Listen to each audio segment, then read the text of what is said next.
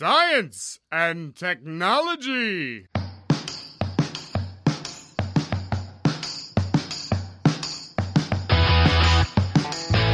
Estamos on com mais um Ciência On. Hoje a gente vai falar sobre startups, especificamente uma startup que está aqui dentro da UFABC. Eu sou Pedro Altreto, professor da UFABC, e cito uma frase que eu vi em algum filme nessas minhas noites de Netflix. Eles podem levar tudo da gente, menos os sonhos. Bom, hoje só tem eu aqui mesmo, eu, eu mesmo e o Pedro e outro Pedro aqui comigo. Bom dia, boa tarde ou boa noite, seja o dia ou horário que você esteja ouvindo esse áudio, seja bem-vindo ao Ciência, um projeto de extensão aqui da UFABC que foca diretamente na partícula elementar da ciência, o pesquisador. Hoje a gente tem o prazer de receber o Pedro Pena, que é, posso falar que é dono, diretor, coordenador? O que, que é, Pedro? É, eu sou um dos fundadores da NAIAD, Pedro. Em primeiro lugar, obrigado pelo convite. Fundador e CEO da NAIAD. Pedro, primeiro, obrigado por você estar aqui com a gente, né, conversando sobre esse assunto, que é um assunto que é incomum para grande parte das pessoas que vivem nas universidades pelo Brasil afora, porque mesmo que a gente ache aqui no, nos grandes centros que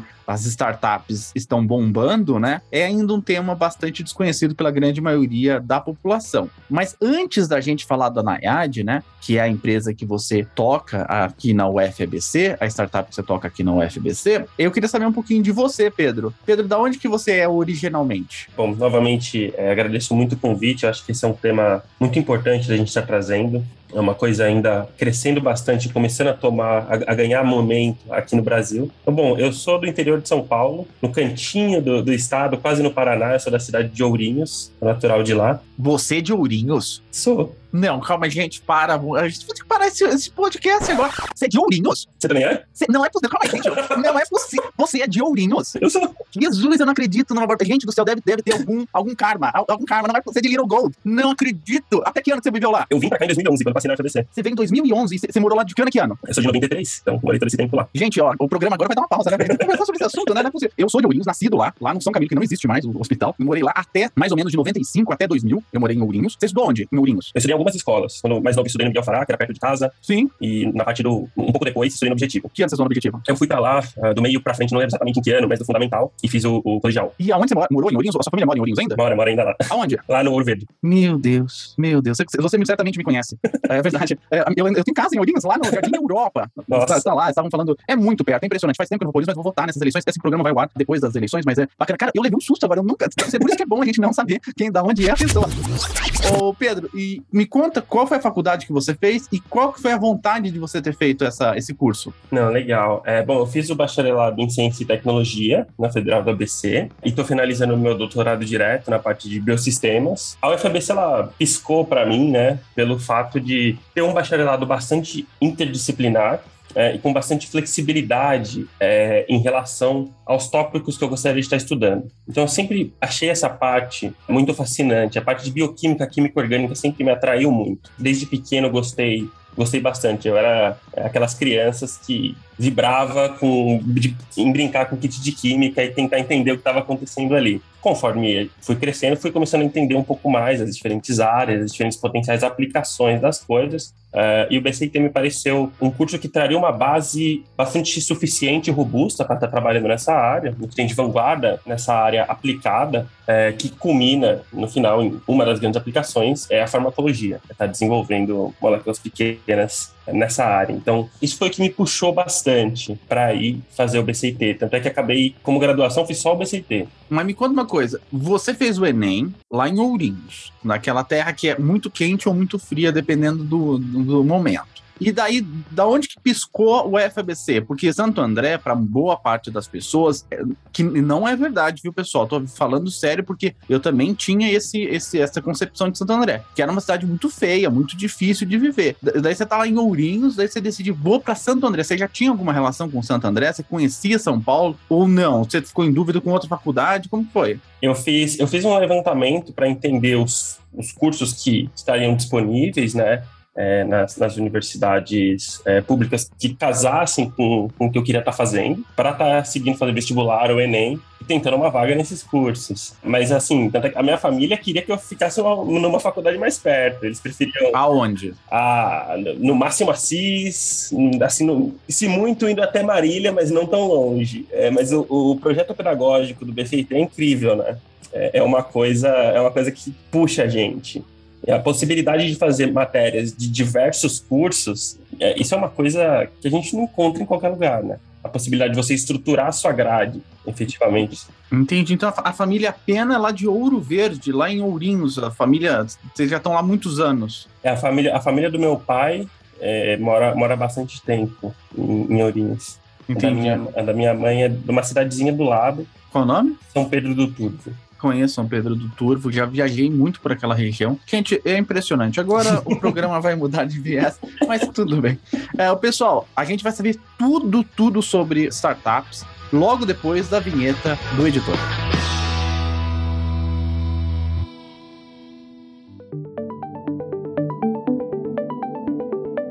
Bom, Pedro, vamos começar então a falar do tema desse podcast, que é startup, né? Eu até eu coloquei como Start Me Up por causa da, de uma música que eu gosto muito. É, me fala certinho primeiro, para o pessoal entender, porque até para mim é muito confuso. Eu, assim, eu tô, dou os, primeiro já começo dando os parabéns, porque abrir empresa no Brasil, mexer com burocracia e coisa do tipo, para mim é uma coisa que eu sofro até hoje, tô, me dá até angústia, para falar muita verdade. Alguns sistemas de CAPES, FAPESP, toda vez que eu entro no SAGE, o SAGE, para quem não sabe, é o sistema que uh, você conversa com a FAPESP. Toda vez que eu abro o SAGE, meu coração ele, ele dá uma pulsada um pouco diferente.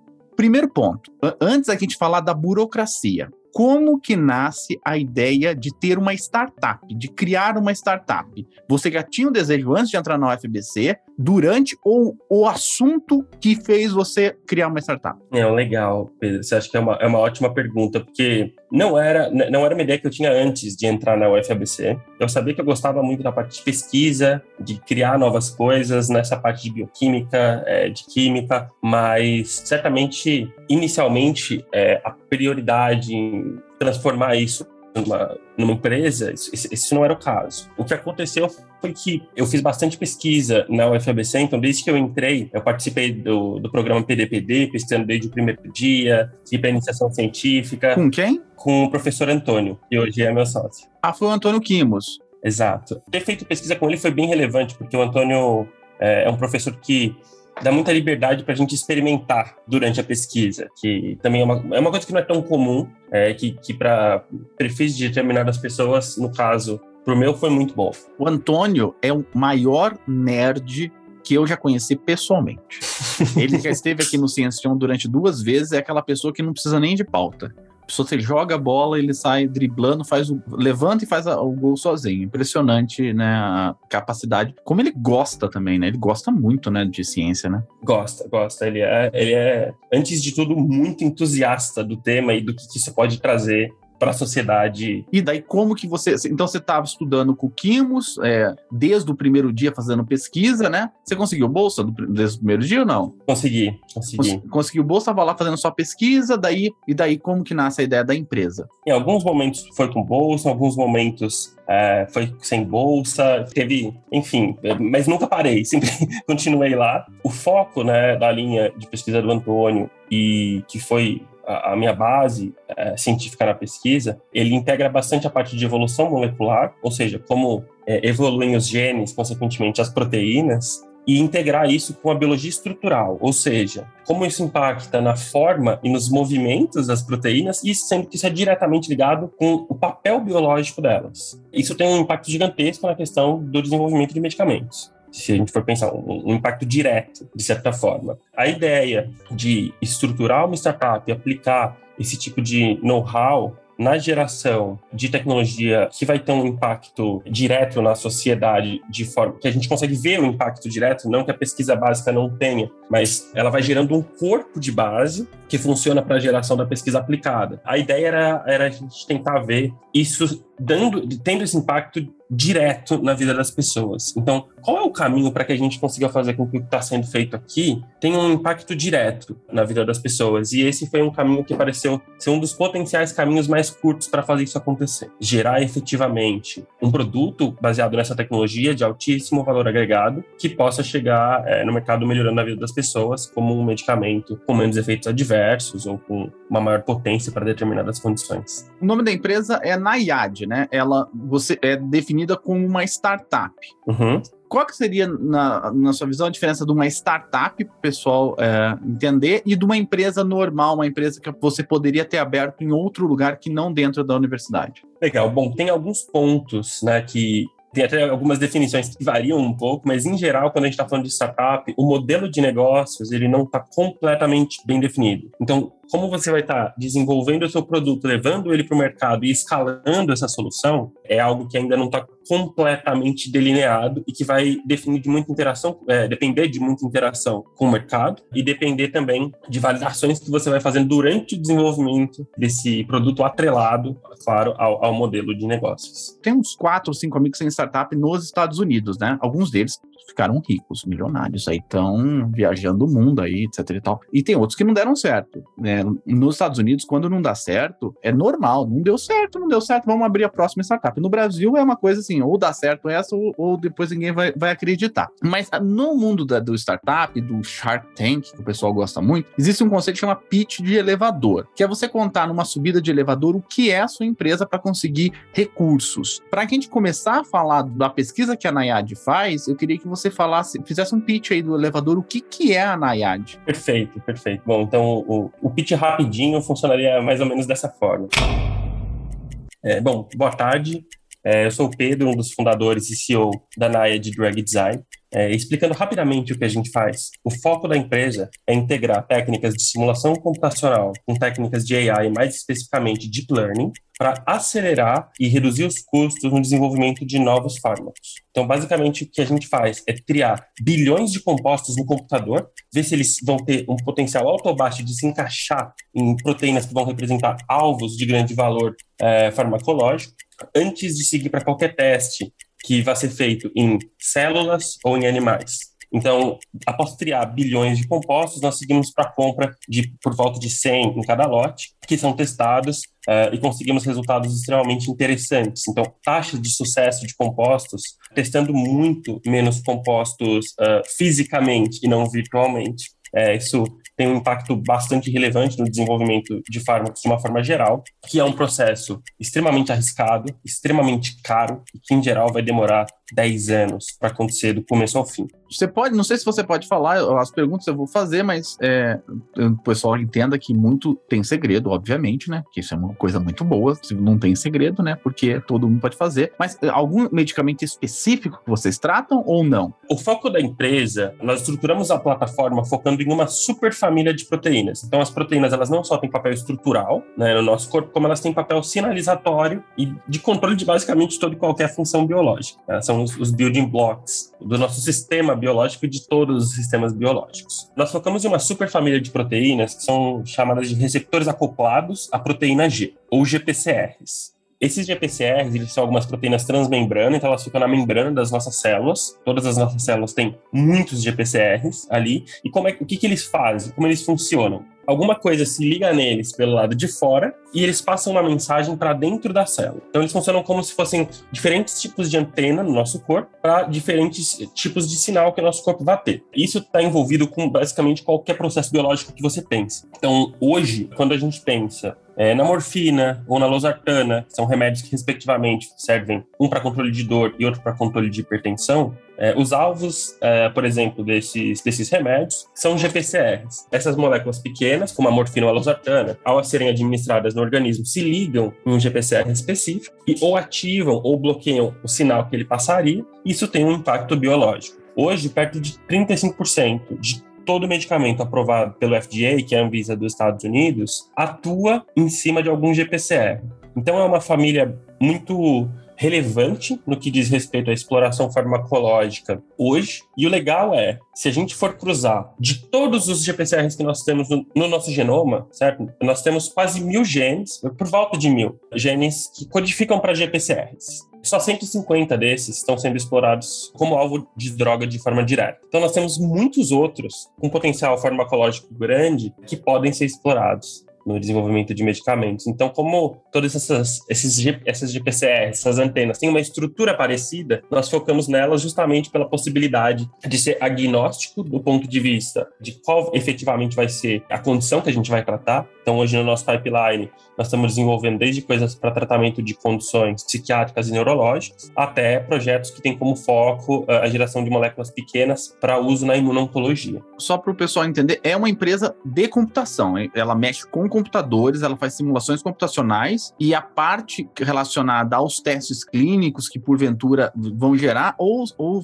é, são terceirizadas ou no futuro vocês vão tentar entre aspas, tentar entre aspas, vocês vão vender a ideia ou o produto final para uma farmacêutica. Isso. Uh, na verdade, uh, o core, o que a gente faz dentro da empresa é a parte computacional. Nós estruturamos uma rede bastante forte de fornecedores de moléculas pequenas internacionalmente. Então, depois que nós criamos aqueles bilhões, aquelas bilhões de moléculas, selecionamos essas 100 aqui estão interessantes, nós seguimos para compra delas com esses parceiros internacionais e elas são testadas em laboratórios é, de outros parceiros. Vocês só testam o que existe, moléculas que já existem ou não? Não, nós, nós é, hoje em dia trabalhar com moléculas pequenas que podem ser feitas é uma coisa muito diferente do que era, por exemplo, há 10 ou até 5 anos atrás. Hoje a gente consegue ter acesso a espaços químicos gigantescos, ou seja, moléculas que nunca foram sintetizadas, mas que você sabe que tem uma alta chance de ser sintetizadas usando abordagens específicas e você consegue saber quais empresas no mundo podem fazer isso para você.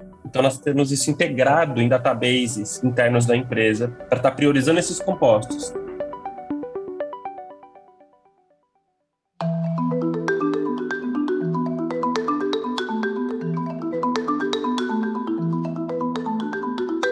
Agora falando um pouquinho da Nayad, né, da empresa. Quantas pessoas são o time da empresa? É, se nós contarmos todo mundo que está atuando tempo integral e, e, e tempo parcial, 10 pessoas atuando. 10 pessoas. E quantos alunos tem a empresa da UFBC? Ou, ou de outras universidades, não sei. Eu fui aluno é, da UFABC, né? Então, pode me contar aí. O seu doutorado é na UFABC também? Na UFABC também, na área de biosistemas. E nós temos também três alunos é, que tão, são bolsistas de treinamento técnico de um PIP fase 2, é, que é esse, esse aporte que nós recebemos da FAPESP para um dos projetos em andamento. É tipo um programa, o PIP, né, um programa que a FAPESP investe dinheiro, normalmente é, sem muita contrapartida, mas com, e normalmente ela dá algumas bolsas que vocês podem contratar alunos, ou mestrandos ou doutorandos. Exato. Agora, uma pergunta um pouco difícil de fazer, mas eu tenho que fazer. Quais são os custos da empresa? A empresa é uma empresa cara? Eu sei que você não pode, talvez, falar o número exato, mas só para uma pessoa ter ideia, quanto que custa uma startup? A pessoa quer abrir uma startup.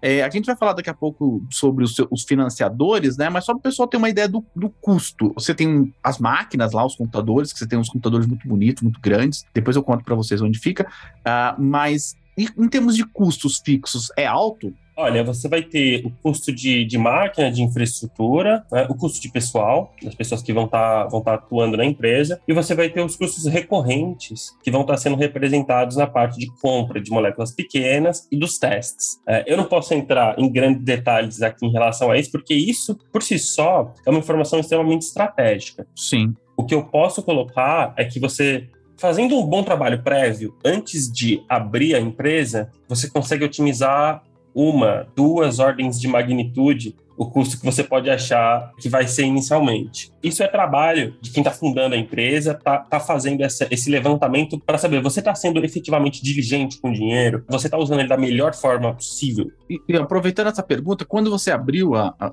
a Nayad, você já abriu e já foi abriu uma rodada de investidores ou não? Você esperou um tempo? Quando nós estruturamos a empresa, é, é, antes de efetivamente estruturar a empresa oficialmente, ter o CNPJ, nós participamos de um programa que hoje não existe mais, mas existem programas é, similares, chamado Bio Startup Lab, estruturado pela Biominas, que é um pessoal que faz um trabalho incrível, são lá de Minas Gerais, focado em fomentar, em fazer acontecer é, empresas na área de ciências da vida. E lá, um dos nossos mentores, é, que foi também investidor, tornou-se investidor e agora, enfim, está vindo mais para um papel executivo, também é fundador junto com a gente, né? Ele, ele fez essa ponte, ele não só investiu, como fez a ponte com outros investidores. Então, no, acho que foi uma diferença de um ou dois meses entre a abertura da empresa e a assinatura da primeira captação de investimento anjo. É, esse curso que você fez, você foi até Minas ou foi, eles vieram até aqui ou foi online? Foi em São Paulo esse curso, quando teve. Ah, então vocês ficaram sabendo que tinha esse curso e lá eles orientaram melhor como funcionava a criação de uma startup. É, assim, é, é, é aquele tipo de curso é, na época bem focado para as pessoas que estão na academia e querem empreender. Então, você chega lá e conhece esse mundo completamente diferente, né? A, a forma de, de, de, se, se, fazer é, ciência no CERN é igual, mas na prática ela, ela acaba sendo bastante diferente. Os prazos são extremamente diferentes, os indicadores mudam. É isso que foi apresentado para a gente lá. Não só isso, como, como modelar isso de uma forma de negócios. E vocês estão incubados dentro da UFABC. Posso, posso utilizar o termo incubado, né, para dentro da UFABC. Me fala o seguinte: o que tem de vantagem e o desvantagem de estar tá dentro da universidade e como que funciona esse apoio da universidade, da agência Inova? A gente vai chamar o pessoal da Inova em algum momento, é, mas normalmente o pessoal quer saber antes o que, que é para depois saber o, o, suporte. Mas me conta um pouquinho como que é a atuação da universidade uh, com vocês. Legal. Bom, nós passamos, temos várias, várias histórias é, com a Inova. Nós fomos uma, uma para vários processos na universidade. Fomos a primeira startup a passar por esses processos. Então a gente sabe que no início as coisas às vezes não estão tão lisas. Tava todo mundo descobrindo como fazer isso acontecer, como fazer diversos pontos que recentemente as leis de inovação estão permitindo, como, como fazer acontecer todo mundo com muita vontade de fazer acontecer, mas tentando entender como fazer isso acontecer dentro da estrutura institucional atual da UFABC, que por ser uma universidade relativamente jovem, ainda tem diversos processos em estruturação. Posso te falar que foi uma aventura, acho que tanto para a gente quanto para eles, é, mas no final o saldo é extremamente positivo. O apoio institucional é, ele é muito bom. Tanto o, o fato de, da empresa poder estar tá dentro, rodando dentro da universidade, tem muita relevância, porque não só você consegue estar tá transitando dentro de meios com essa coisa, bastante gente empolgada em fazer as coisas acontecerem, é, com conhecimento extremamente fresco na cabeça com vontade, efetivamente, de fazer ciência. Isso é super relevante. Eu acho que para startups como a nossa, por um bom período, é extremamente importante estar dentro das universidades, porque Infelizmente, no Brasil, nós ainda não temos grandes polos fora de universidades, nos quais você tenha empresas extremamente focadas em, em pesquisa é, e desenvolvimento para gerar inovação. Nós temos alguns desses polos no mundo, onde isso acontece bem fora das universidades, mas aqui isso ainda está se estruturando. Então, eu diria que é uma empresa de base tecnológica forte e é uma empresa que vai estar tá usando muito, vai estar tá focando muito em hard science, é primordial, pelo menos por um bom período do desenvolvimento da empresa, inicialmente, estar tá dentro é, de alguma incubadora de universidade. Você conhece outras startups dentro da UFBC? Elas se ajudam? Você tem contato com elas? Conheço, conheço. Todo mundo se ajuda bastante é, em determinados momentos, quando, por exemplo, nós estávamos nós achávamos que as coisas é, é, deveriam andar um pouco diferente, um pouco mais rápido. Nós nos articulamos para agilizar o acesso a pessoas tomadoras de decisão dentro da universidade e o, o saldo final foi positivo também. Esse, esse, tipo de articulação foi importante. Eu acabei nem te perguntando de que ano que é a, a Nayad? É, nós estruturamos a empresa em 2018. Ah, nossa, foi muito pouco e veio logo depois veio a pandemia, né? Então, e quando que uma startup deixa de ser uma startup? Essa é uma pergunta bem interessante. Quando que uma startup deixa de ser uma startup? Eu não sei se eu sei te responder isso de forma exata. Eu sei que diferentes autores vão falar coisas um pouco diferentes. Sim, mas para você, no sentido de quando você, você vai, você acredita que a Nayad estará pronta para ser desencubada? Eu acredito que tem dois gatilhos que podem ser relevantes aí uma primeira grande venda. A Nayad é o tipo de empresa que demora alguns anos para fazer a primeira venda. E nesse tempo roda com dinheiro de investimento, gerando propriedade intelectual em termos práticos. Ou então, é, a captação de um round de investimento que leve, por exemplo, para às vezes, em algum momento, essa desincubação pode acontecer sem que a empresa deixe de ser uma startup. Então, por exemplo, uma incubação em uma incubadora com um foco maior em business e uma presença global. Isso também, isso também pode acontecer. Sim. Ou, ou ela pode ser absorvida por alguma outra farmacêutica ou não? Isso acontece com algumas, com diversas empresas na área, isso pode acontecer sim. Pouca gente sabe, né? Porque eu foi uma época muito corrida da minha vida e eu quase fui trabalhar numa farmacêutica. O meu, meu primeiro artigo foi na área de farmácia, quase fui trabalhar, numa, não posso falar o nome da farmacêutica aqui, obviamente, né? Mas elas, essa farmacêutica específica tinha muito problema para rodar alguns códigos, né? Eles gastaram milhões de dinheiro, milhões na época, né? Um milhão, dois milhões, comprando softwares de docking, coisas do tipo, né? E eles tinham muita dificuldade de usar, eles não conseguiam usar. Eles estavam lá, daí eu fui lá um dia na, nessa empresa, e daí eles falaram: nossa, a gente comprou isso aqui tudo, achando que ia conseguir otimizar o, o, os ensaios e tudo, mas ninguém sabe usar isso aqui direito, né? Porque o pessoal acha que computador roda sozinho, né? Mas não roda, né? O computador precisa do ser humano ali para rodar, né? Então eu acho que deve ser de, em algum momento vocês vão receber algum tipo de oferta, talvez, de uma grande uh, farmacêutica aí, né? De, a depender do, do do sucesso de vocês, né? Nós estamos em contato com algumas farmacêuticas de tamanho grande e médio, né? focando em, em, desenvolver parcerias de co-desenvolvimento, que nesse momento parece fazer bastante sentido. Não, sem dúvida. Quem gosta do Shark Tank, né? Eu, eu assisto bastante, né? É um mundo assim que os meus amigos, no, principalmente nos Estados Unidos, e um amigo da Inglaterra que tem startup, eles não têm muito medo de arriscar lá pelo menos. Porque eles sabem que se eles caírem, eles têm uma rede que vai ajuda eles a amortecer a rede e depois eles falam, criam outra. Inclusive, tem alguns amigos que têm mais,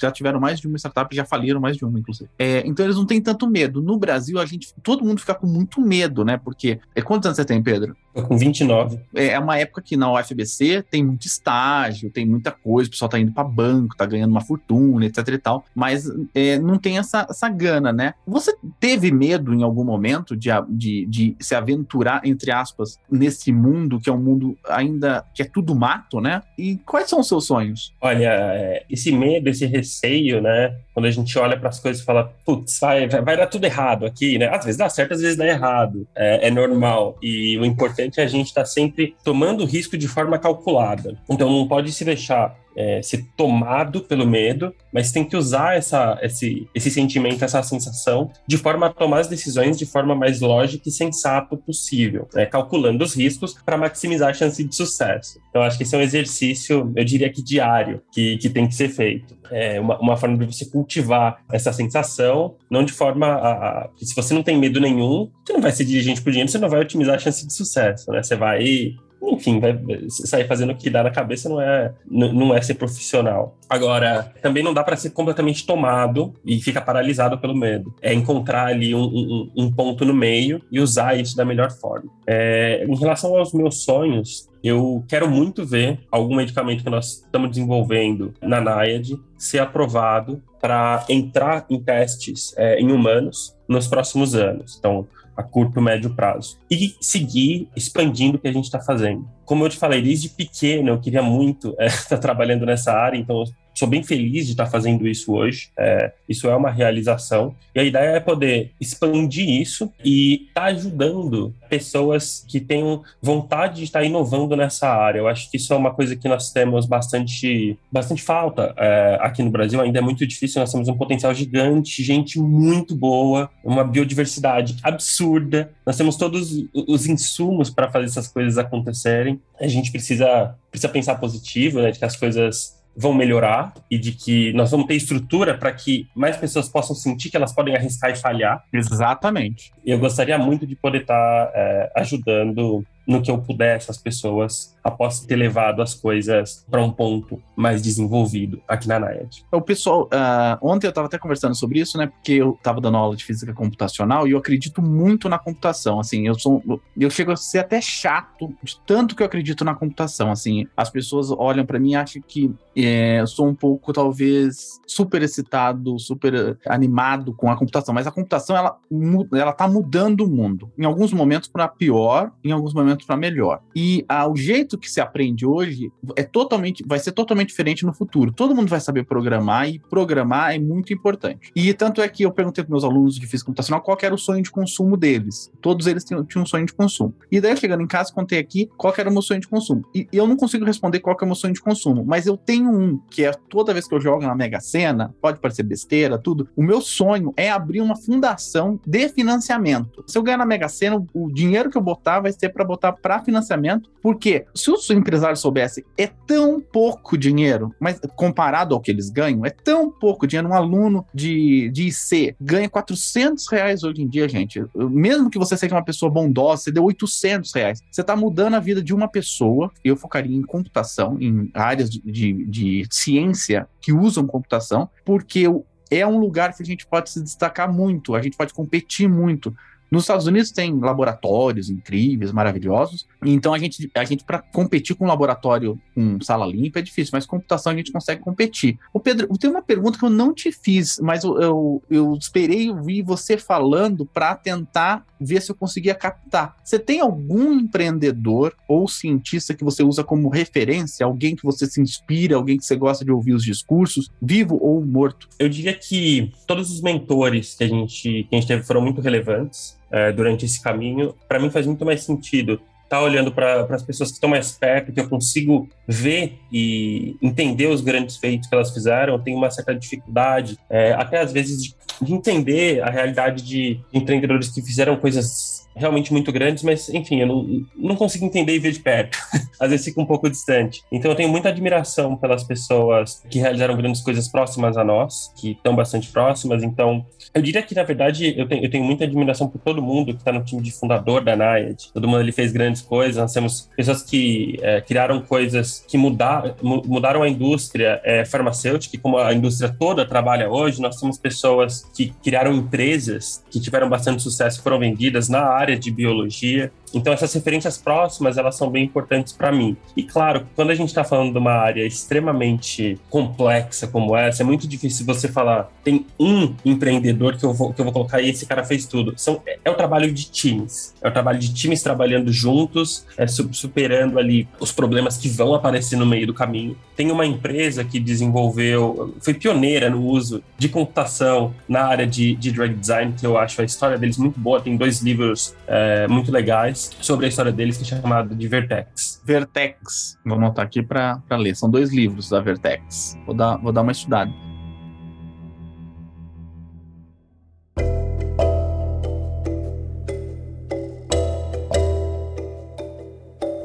Ô Pedro, é, só para a gente finalizar aqui, para a gente entender, eu espero que a, a Nayad dure décadas aí. Quantas rodadas vocês já fizeram de financiamento? Vocês estão pensando em novas rodadas ou vocês acham que está tá tranquilo aí pelos próximos anos? Nós fizemos é, uma rodada de investimento anjo no início é, de 2018, né, durante a abertura da empresa. Nós captamos dois PIPs FAPESP, que é investimento não dilutivo, fase 1 e fase 2. É, nós fizemos mais um round é, de investimento privado é, no final do ano passado, dessa vez envolvendo não só investidores anjo, mais um, um fundo institucional uh, que aportou. Uh, nós estamos estruturando, a empresa ainda tem bastante, bastante runway, mas nós estamos estruturando a próxima captação, uh, focando na internacionalização da empresa. Então, isso está em estruturação. Isso, eu não posso deixar de fazer essa pergunta. Para ti, o que, que significa NAIAD? essa, essa, é essa, é uma pergunta capciosa. Eu diria que NAIAD significa para mim uma forma uh, de estar tá fazendo algo muito próximo do que o Pedro criança imaginava que ia ser fazer ciência e tecnologia. Então, realmente gerar coisas que eu vou conseguir ver é, impacto na vida das pessoas de uma forma extremamente dinâmica que eu não havia conhecido antes. Bacana. Ô Pedro, eu queria que você se despedisse do pessoal. Primeiro agradecendo e parabenizando mesmo. Eu, eu não tenho grandes ídolos na vida, mas eu, eu, eu admiro muito as pessoas, principalmente as pessoas que se arriscam e que fazem o mundo acontecer. Eu já vi muita gente fazendo o mundo acontecer e de todos os tipos. O meu pai era uma pessoa que fazia muito, muito mundo acontecer do jeito dele, metalúrgica, vender gelinho, fazer qualquer coisa. É impressionante como. E parabéns mesmo pela, pela atitude e pelo sangue nos olhos que eu sei que você tem aí. Quem não sabe, a Nayade fica no Jedi, dentro do Jedi, que é o Jedi, que é o grupo de estrutura eletrônica dinâmica atomística interdisciplinar lá, é na salinha do 207 lá, o tá lá a, no, a nossa querida Nayade. Então eu convivo muito com eles, vejo o que eles trabalham bastante e tem bastante dificuldade, bastante dificuldade que não deveria ter. A gente tem algumas dificuldades que são intrínsecas a ser alguma coisa de ponta, né? Então eu queria que você deixasse uma mensagem final, principalmente para quem está querendo empreender, principalmente é pessoas da academia que querem empreender, alunos que estão ouvindo a gente aqui, e não esquecer de deixar os seus contatos. Onde que vocês oferecem as vagas? Falou de vaga de, de tem aluno que, que faz PIP aí tudo. Então, onde que eu, que eu procuro ah, sobre a Nayad? Só para você deixar a mensagem e os contatos, então. Não, perfeito, Pedro. É bom, para quem está pensando em atuar nessa área, eu diria que a primeira coisa é tentar encontrar algum desses programas que traz um pouco dessa visão de como fazer isso, para que você consiga entender um pouco as diferenças é, de estar tá trabalhando na academia para estar tá trabalhando é, gerando inovação, porque pode ser que seja uma coisa que você goste muito mais do que você estava imaginando que ia gostar. É, isso, isso foi uma coisa que eu vi acontecer com bastante gente que eu conheço que hoje são empreendedores que vieram da academia. Isso é uma coisa bastante comum. É, então, enfim, vai, é, é, aquele negócio de vai lá e pelo menos comece a entender como é a dinâmica de fazer isso. Que seja um pouquinho, para você ter um gostinho da coisa antes de, de tomar, de tirar as conclusões. Acho que esse, esse é o primeiro passo. É a hora que você vê o negócio, o negócio está acontecendo, é, se, você, se você vai nessa, nessa ideia. E bom, a, acho que as melhores formas de contatar a gente é, bem diretamente, uma é por LinkedIn, então é, buscando Pedro Pena com dois N's no LinkedIn, vai me encontrar ali é, facilmente. É, a Nayad tem uma página no LinkedIn também. É, o meu e-mail é pedro.nayad com dois D's no final.com. E as vagas, é, inicialmente para essas vagas do PIP, é, nós temos uma divulgação interna dentro, dentro da UFABC. Uh, mas nós, enfim, as, as, próximas vagas, a ideia é estar tá fazendo uma divulgação mais ampla, inclusive pelo próprio site é, da empresa. Bacana demais. Agora que eu dei uma olhadinha que a, a Nayad é uma deusa grega, né? Exato, exato. Ah, legal. E, e é um jogo também de videogame. As Naiades, é, elas são, na verdade, ninfas gregas é, com poder de cura que ficavam em rios. Então é algo como uma brincadeira em relação ao que a gente foca em fazer com as simulações, levando sempre em conta a água, que é impossível você estar tá discutindo macromoléculas sem levar em conta a água. Bacana, hein? O Pedro, tem uma outra uriense na UFBC que chama Lívia, ela também está no mesmo andar, lá no décimo andar que eu. É ótimo ver o pessoal de Little Gold uh, por aí, inclusive tem uma cerveja chamada Little Gold lá em Ourinhos. Você vai a Ourinhos sempre? Ia, ia bem mais. É, atualmente tenho, não tenho ido tanto, mas... Já transferiu o título? Transferi. Ah, eu ainda não transferi, então você está ouvindo isso? Então eu fui para Ourinhos votar nessa nesse segundo turno das eleições. Pedro, muito obrigado mesmo. Eu espero vê-lo aqui, inclusive para falar dos, é, do lançamento do, do, dos remédios, do acompanhar a Nayade aqui durante todo esse tempo dentro do, do Ciencion até ela ser um unicórnio e ser, quem sabe, a patrocinadora master do Ciencion. Lembrando que esse, isso não foi um, post pago, viu? Não foi um programa pago, mas eu espero que a gente vocês sejam patrocinadoras master no futuro do Ciencion. Daí que vocês vão ser multimilionários, né? Mas obrigado mesmo, viu, Pedro? Eu que agradeço muito, Pedro, a oportunidade de estar falando aqui.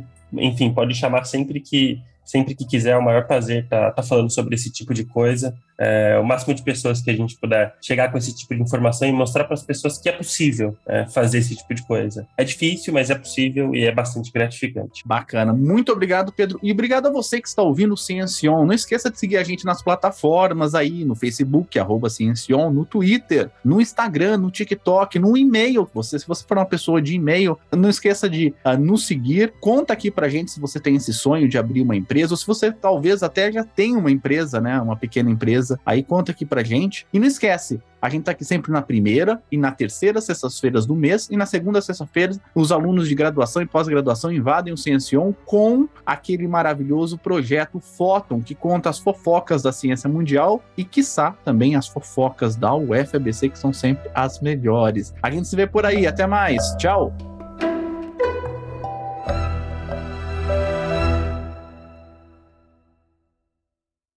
Este podcast foi editado por Fê Gomes.